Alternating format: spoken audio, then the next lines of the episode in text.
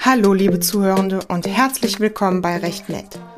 Ich heiße Ella und mein Ziel ist es, rechtliche Hintergründe von gesellschaftlichen und politischen Debatten interessant und verständlich darzustellen und euch überraschende rechtliche Fragestellungen und ungewöhnliche oder inspirierende Persönlichkeiten vorzustellen.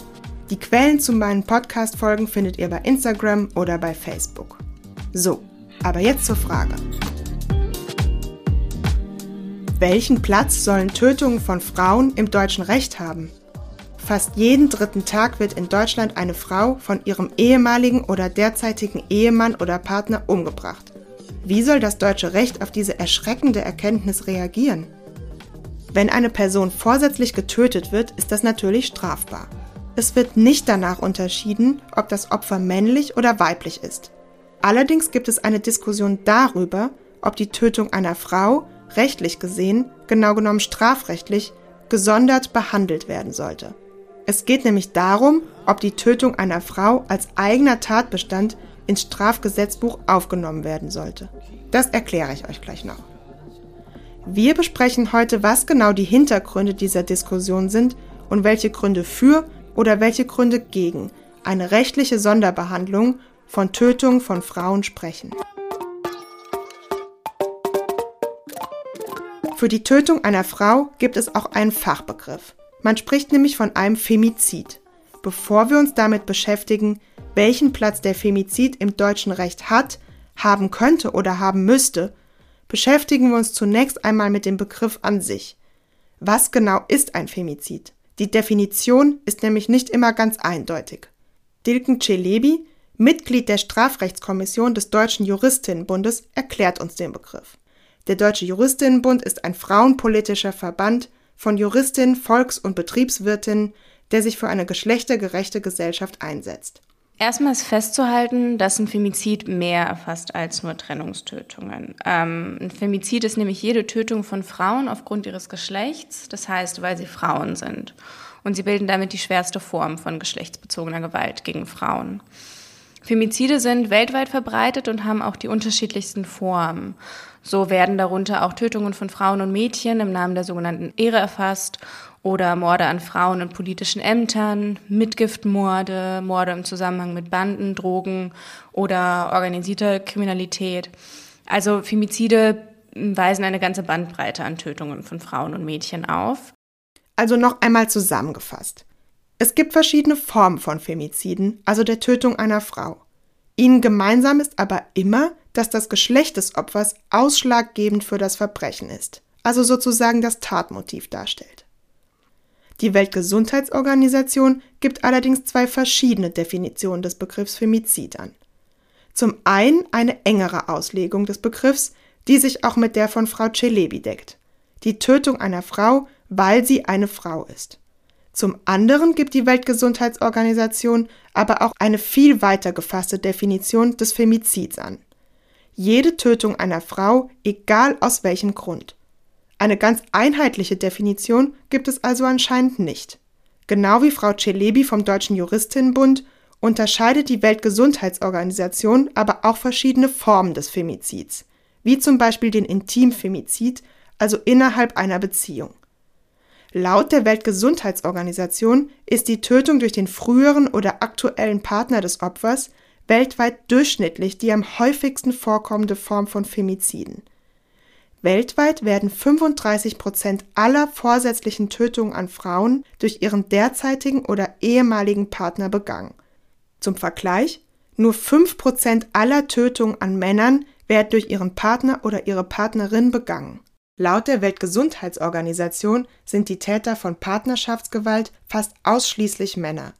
Wird die Tötung innerhalb einer Partnerschaft durch eine Frau begangen, zeigen außerdem statistische Erkenntnisse, dass diese Handlung oft die Reaktion auf vorherige Gewalt durch den Partner war und also als Selbstverteidigung begangen wurde. Auch in Deutschland finden vorsätzliche Tötungen von Frauen meistens innerhalb von Partnerschaften statt. Männer sind vor allem außerhalb von Partnerschaften gefährdet, einem Tötungsdelikt zum Opfer zu fallen. Jetzt nur ein paar Zahlen. Fast die Hälfte aller vorsätzlich getöteten Frauen stirbt durch die Hand ihres ehemaligen oder derzeitigen Mannes oder Lebensgefährten. Laut der polizeilichen Kriminalstatistik aus dem Jahr 2019 sind 142.000 Fälle von Partnerschaftsgewalt in Deutschland registriert worden. Mehr als 80 Prozent der Betroffenen sind Frauen. 117 Frauen, im Gegensatz zu 32 Männern, sind Opfer von Partnerschaftsgewalt mit tödlichem Ausgang geworden. Das heißt, jeden dritten Tag wird eine Frau von ihrem Mann oder Lebenspartner umgebracht. Kriminalstatistisch gesehen geschehen diese Tötungen meistens im Zusammenhang mit einer drohenden oder durchgeführten Trennung durch die Frau. Deshalb spricht man auch von sogenannten Trennungstötungen, wie uns Dilken Celebi vom Deutschen Juristinnenbund erklären wird. Eine Trennungstötung liegt dann vor, wenn die Ex-Partnerin oder Partnerin wegen der durchgeführten oder auch nur von ihr beabsichtigten Trennung vom Ex-Partner getötet wird. Und hier werden Frauen aufgrund ihres Geschlechts umgebracht, weil die Täter den Frauen eben nicht zugestehen, ein eigenes, selbstbestimmtes, von ihnen unabhängiges und vor allem von ihnen getrenntes Leben zu führen. Und die Taten sind damit Ausdruck eines patriarchalen Besitzanspruchs und vor allem von der Vorstellung geprägt, dass die Frau ungleichwertig ist. Genau genommen geht es um die vorsätzliche Tötung einer Frau aufgrund eines angeblichen Verstoßes gegen die Rollenvorstellung von Männern und Frauen, die sich aus Tradition und sozialen Normen ergeben. Und genau hier finden wir jetzt auch den Kern der Diskussion um den Femizid. Es gibt die Erkenntnis, dass auch in Deutschland Frauen gezielt wegen ihres Geschlechts und der damit einhergehenden Geschlechterrolle umgebracht werden. Wie Frau Celebi sagt, geht es nämlich auch bei Trennungstötungen darum, einer Frau absprechen zu wollen, ein eigenes und selbstbestimmtes Leben zu führen. Ausdruck eines patriarchalen Besitzanspruches. Das sagt auch die Partei Die Linke, die zu diesem Thema mehrere kleine Anfragen an die Bundesregierung gestellt hat. Da zu einem Großteil Frauen in Partnerschaften getötet werden, gehe es bei diesen vorsätzlichen Tötungen von Frauen um eine strukturelle Ungleichheit von Machtverhältnissen zwischen Frauen und Männern. Sollte das deutsche Recht auf dieses strukturelle Problem eingehen, wie werden Tötungen von Frauen bis jetzt gehandhabt?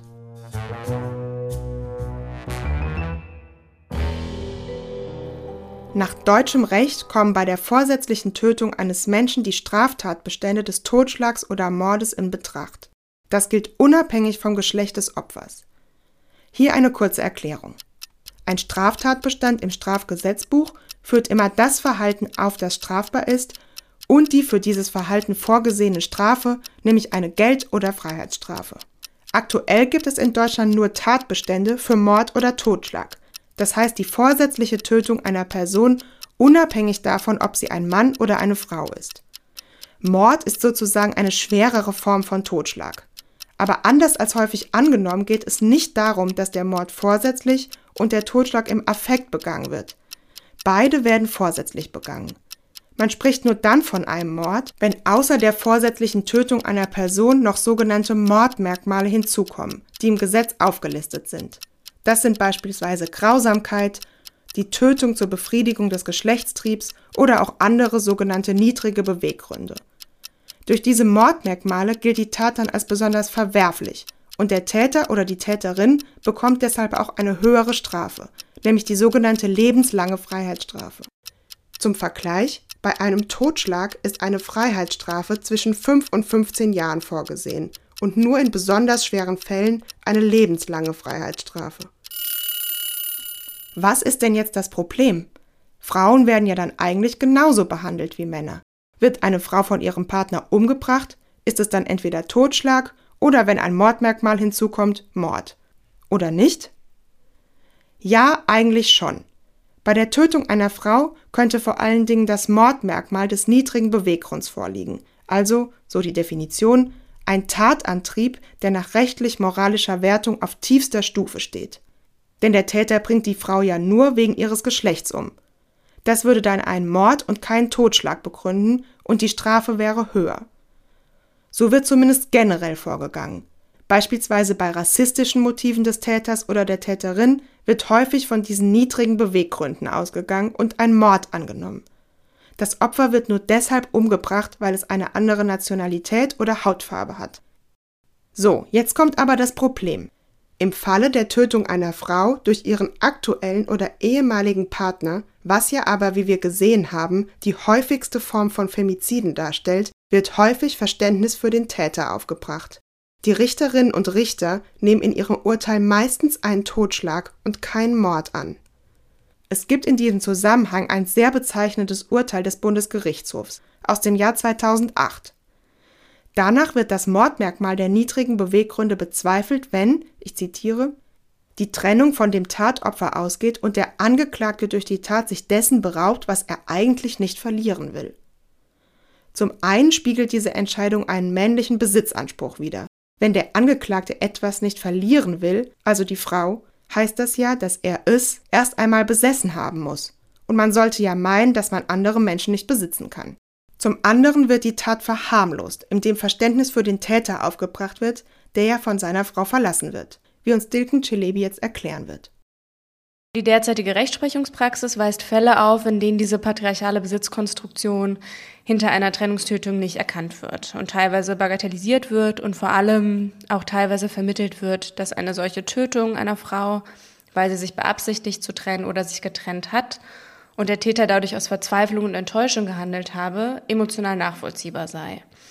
Ähm, es heißt dann manchmal, dass die Trennung dem Täter den Boden unter den Füßen weggerissen habe und diese Verzweiflung und Enttäuschung oder Ausweglosigkeit vorherrschend sein und ähm, im Endeffekt diese emotional verzweifelte Situation des Täters daher strafmildernd berücksichtigt wird.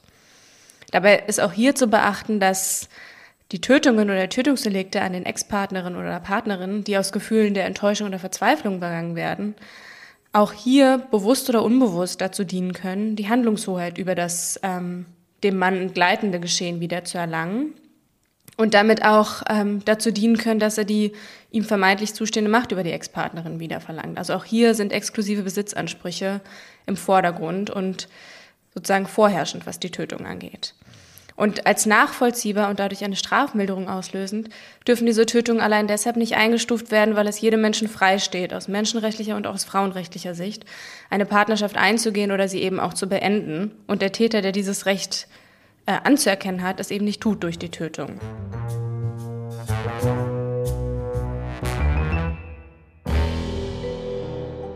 Ich fasse das nochmal zusammen. Eigentlich sind alle vorsätzlichen Tötungen von Frauen, genauso wie alle anderen vorsätzlichen Tötungen, rechtlich entweder ein Totschlag oder, wenn ein Mordmerkmal hinzukommt, Mord. Allerdings zeigen gerichtliche Entscheidungen, dass die Richterinnen und Richter bei einer Trennungstötung häufig nur einen Totschlag, also die Grundform der Tötungsdelikte annehmen, mit einer niedrigeren Strafe als beim Mord, da sie Verständnis für den Täter aufzubringen scheinen. Auch in den Medien und in der Öffentlichkeit werden solche Tötungsdelikte an Frauen fast nie als Femizid bezeichnet. Meistens ist die Rede von Eifersuchtstramen oder Familientragödien.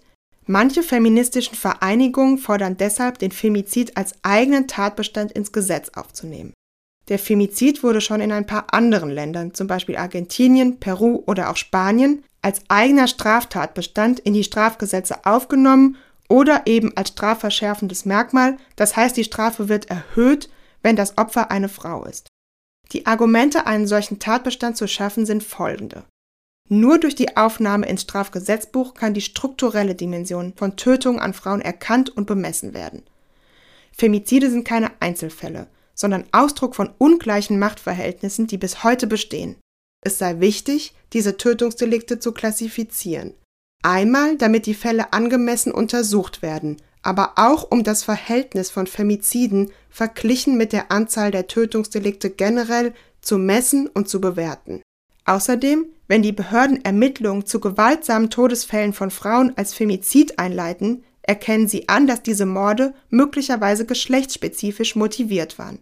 Dadurch sind sie veranlasst, bestimmten Ermittlungslinien zu folgen, die sie sonst nicht einbeziehen müssten. Letztendlich könne nur so sichergestellt werden, dass der Täter angemessen bestraft wird und seine Tat eben nicht zum Beispiel als nachvollziehbare Handlung aus Eifersucht qualifiziert wird. Argumente gegen einen solchen Straftatbestand gibt es ebenso viele. Zum Beispiel wird aufgeführt, dass Gesetze geschlechtsneutral formuliert sein müssten. Sie sollten der Gleichstellung von Mann und Frau Rechnung tragen, die ja auch in Artikel 3 des Grundgesetzes vorgesehen ist. Dilken Celebi vom Deutschen Juristinnenbund wird uns jetzt aber mehr dazu sagen. Ähm, was ich und viele Frauenverbände und auch viele Frauenaktivistinnen in jedem Fall fordern, ist eine offizielle Anerkennung und Definition des Femizids in Deutschland, aber eben unabhängig von einem Straftatbestand. Und diese Definition muss dann bei den ebenfalls geforderten empirischen Forschungseinrichtungen und der Ausweitung von Datenerhebungen oder Sammlungen und bei der Erstellung von Statistiken etc. muss zugrunde gelegt werden und auch den Ermittlungs- und Justizbehörden bekannt sein, damit sie auch ihre Ermittlungen in diese Richtung ausweiten können. Aber ob es eines eigenen Straftatbestandes bedarf zur Vermeidung von Strafmilderungen, da wäre meine Antwort nein. Denn ja, die Bundesregierung lehnt die Anerkennung einer Definition von Femiziden gerade mit der Begründung ab, dass man die geschlechtsneutralen Straftatbestände des Mordes und des Totschlags hat und klammert damit quasi gerade den geschlechtsspezifischen Aspekt aus, um den es hier geht. Aber um den geschlechtsspezifischen Aspekt zu beachten, ähm, da haben wir schon das nötige Instrumentarium im Gesetz. Das ist nicht zuletzt daran zu sehen, dass es durchaus Rechtsprechungsbeispiele gibt, die eben diese patriarchale Besitzkonstruktion hinter den Tötungen erkennen und entsprechend auch straferschwerend berücksichtigen. Das heißt, im Grunde muss das Gesetz nur korrekt angewendet und korrekt ausgelegt werden. Und dafür sind an allererster Stelle die Rechtsanwenderinnen gefragt.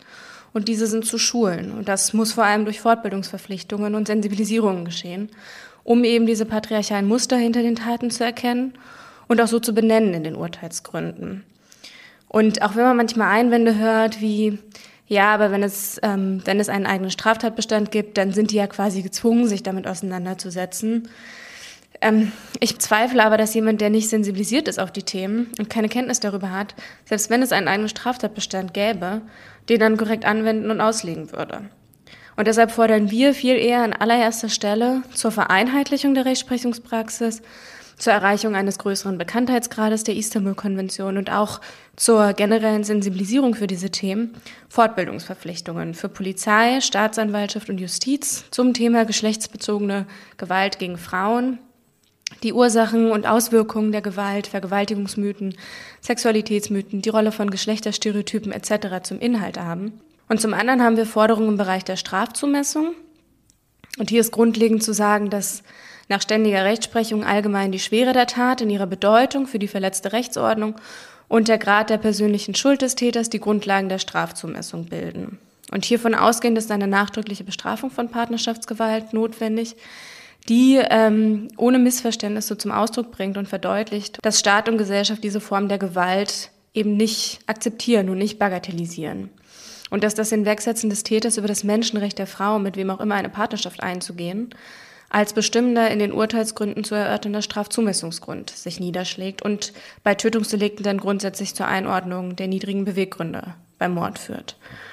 Ähm, und um nochmal ein schärferes Stra Bewusstsein für das eventuelle Vorliegen geschlechtsspezifischer Tatmotive zu schaffen, fordert der Juristinnenbund auch die Ergänzung des Paragraphen 46 Absatz 2 um die geschlechtsspezifischen Beweggründe. Hier aber eben nur klarstellen, denn das ist bereits eigentlich implizit vom Gesetz schon erfasst soll aber für die nötige Sensibilisierung sorgen. Nur noch eine letzte Erklärung.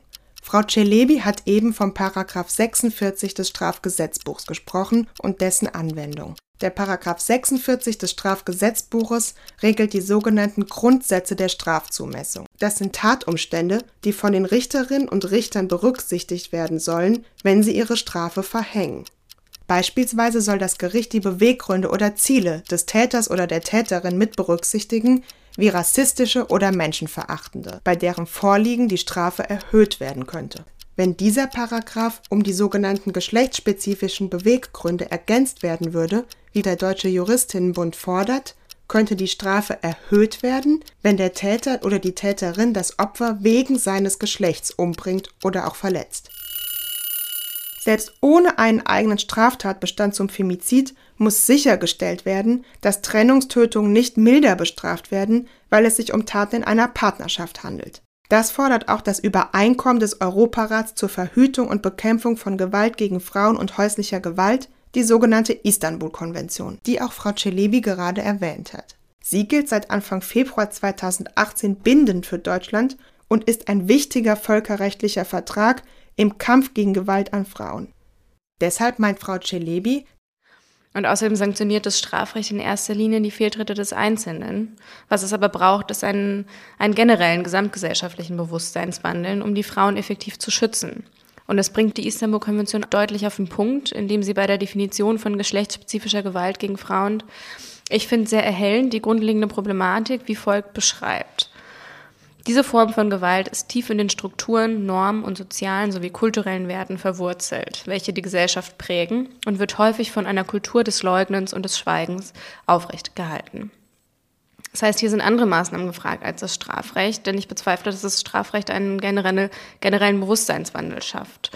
Und um einen Bewusstseinswandel zu erwirken, bietet die Istanbul-Konvention auch die Grundlage, denn sie sieht Maßnahmen zur Bewusstseinsbildung vor. Ja. Also zum Beispiel in Artikel 13 verpflichtet sie die Staaten zur regelmäßigen Durchführung von Kampagnen oder Programmen zur Bewusstseinsbildung auf allen Ebenen, um in der breiten Öffentlichkeit das Bewusstsein und das Verständnis für die unterschiedlichen Erscheinungsformen von geschlechtsbezogener Gewalt zu verbessern. Und in Artikel 14 sieht sie vor, dass Themen wie die Gleichstellung von Frauen und Männern, die Aufhebung von Rollenzuweisungen, gegenseitiger Respekt, gewaltfreie Konfliktlösung in zwischenmenschlichen Beziehungen etc.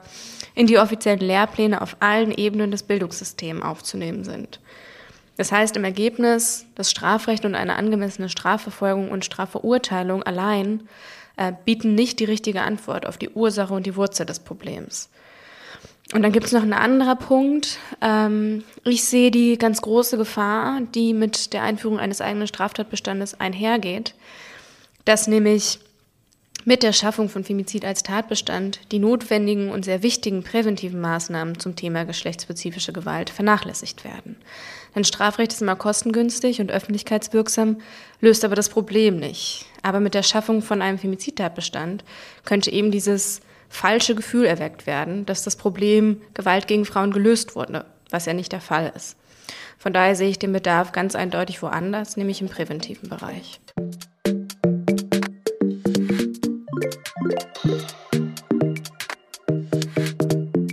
Die Diskussion um den Femizid geht also darum. Die Umstände der Tötung von Frauen zeigen auf, dass es ein strukturelles gesellschaftliches Problem gibt. Diesen Tötungen scheinen nämlich immer noch patriarchale Besitzansprüche zugrunde zu liegen, also ein Ungleichgewicht zwischen Mann und Frau. Das scheint in Deutschland und weltweit der Fall zu sein. Die deutsche Rechtsprechung bestätigt diese Befürchtung aber sogar noch, indem Tötungen an Frauen innerhalb von Partnerschaften oft als Totschlag und nicht als Mord behandelt und teilweise verharmlost werden. Deshalb gibt es den Vorschlag, einen eigenen Tatbestand im Strafgesetzbuch zum Femizid zu schaffen. Ein anderer Ansatz ist, wie der von Dilken Cilebi des Deutschen Juristinnenbundes, die bereits bestehenden Instrumente des deutschen Strafrechts konsequenter anzuwenden und die Vorgaben der Istanbul-Konvention durchzusetzen.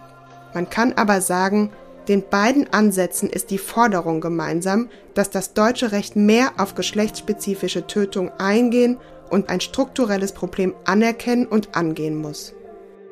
Falls ihr noch mehr zu dem Thema wissen wollt, am 4.11.2020 hat die Strafrechtskommission des Deutschen Juristinnenbundes ein Policy Paper zum strafrechtlichen Umgang mit tödlicher Partnerschaftsgewalt veröffentlicht. Den Link dazu findet ihr auf dem RechtNet-Account bei Instagram oder bei Facebook. Ich bedanke mich beim Deutschen Juristinnenbund für die Mitwirkung an diesem Podcast, vor allem natürlich bei Frau Cilebi. Und euch danke ich fürs Zuhören. Bis zum nächsten Mal bei RechtNet.